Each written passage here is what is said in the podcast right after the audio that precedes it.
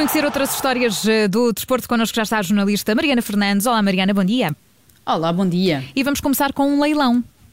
Sim, é verdade. Um leilão que foi muito antecipado durante as últimas semanas e que era até interpretado como um momento uh, marcante na história do futebol internacional. Ora, este leilão colocava à venda 87 objetos e bens materiais de Diego Armando Maradona, de que os herdeiros do antigo jogador argentino, incluindo os cinco filhos, querem uh, desprender-se, até porque alguns estão só a causar prejuízo. Foram a leilão objetos como quadros ou antigas camisolas de Maradona, mas também carros, casas uh, e artigos mais comuns, como móveis ou instrumentos para charutos. Ainda assim, a maior notícia que saiu deste leilão foi mesmo o que não foi vendido. Como assim? Então não venderam tudo? Não, eh, Não. Muito longe disso até. 1.500 eh, pessoas participaram neste leilão no mundo inteiro, mas a verdade é que os herdeiros de Maradona não conseguiram livrar-se, digamos assim, dos bens do antigo jogador que estão a causar mais prejuízo, que estão sem qualquer aproveitamento. Logo à partida não conseguiram leiloar nenhum dos três carros disponíveis, sendo que um deles tem a particularidade de nem sequer poder circular legalmente, porque tem luzes azuis e a buzina assemelha-se às sirenes da polícia. Depois também uh, não conseguiram leiloar duas das casas de Maradona Maradona, uma que havia oferecido aos pais e onde os pais viveram nos anos 80 em Buenos Aires, e outra vivenda que tinha no Mar del Plata, também na capital argentina. Ora bem, sendo assim então, o que é que afinal conseguiram leiloar? É melhor ir por aí, não é? Sim, conseguiram leiloar objetos mais uh, pequenos, mas simbólicos, sempre muito relevantes para qualquer colecionador ou qualquer fã acérrimo de Diego Armando Maradona.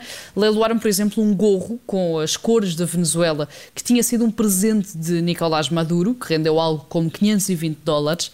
O artigo mais valioso a ser leiloado foi um quadro da pintora Lucedova, em que Maradona surge a correr embrulhado numa bandeira da Argentina, que foi vendido por 2.150 dólares. Ao todo, os herdeiros venderam 29 apenas dos 87 artigos disponíveis e conseguiram amelhar cerca de 13.710 dólares.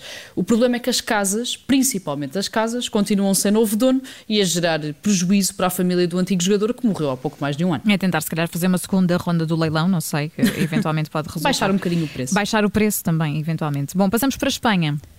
Sim, passamos para a Espanha e para uma regra do futebol espanhol, e se em Portugal hoje será discutida na Assembleia Geral da Liga de Clubes a obrigatoriedade de uma equipa ter 13 jogadores, incluindo um guarda-redes, para que o jogo seja realizado, devido, obviamente, às últimas polémicas relacionadas com os surtos de Covid-19 nos clubes. A verdade é que em Espanha também se andam a discutir regras, mas com um caráter mais específico.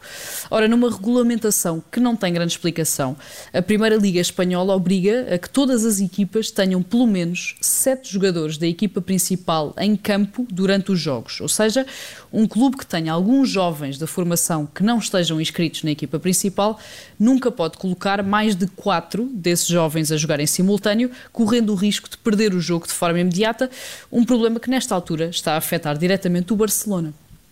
Mas eles querem jogar assim com tantos jovens, é?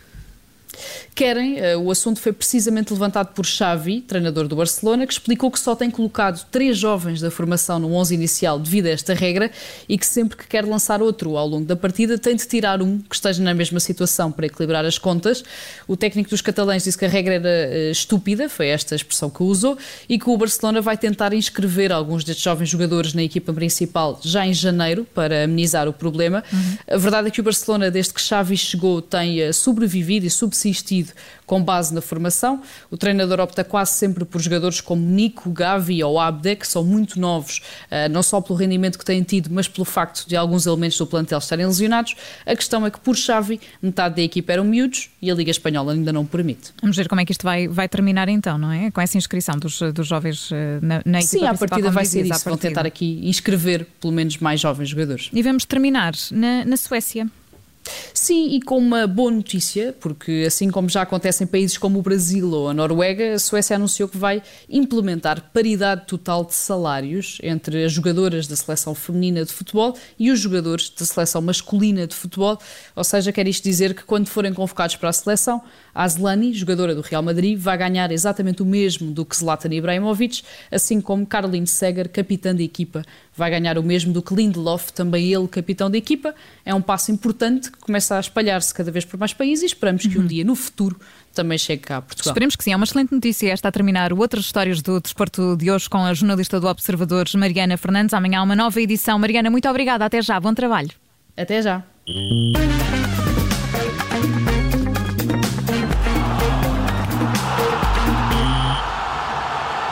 Rádio Observador.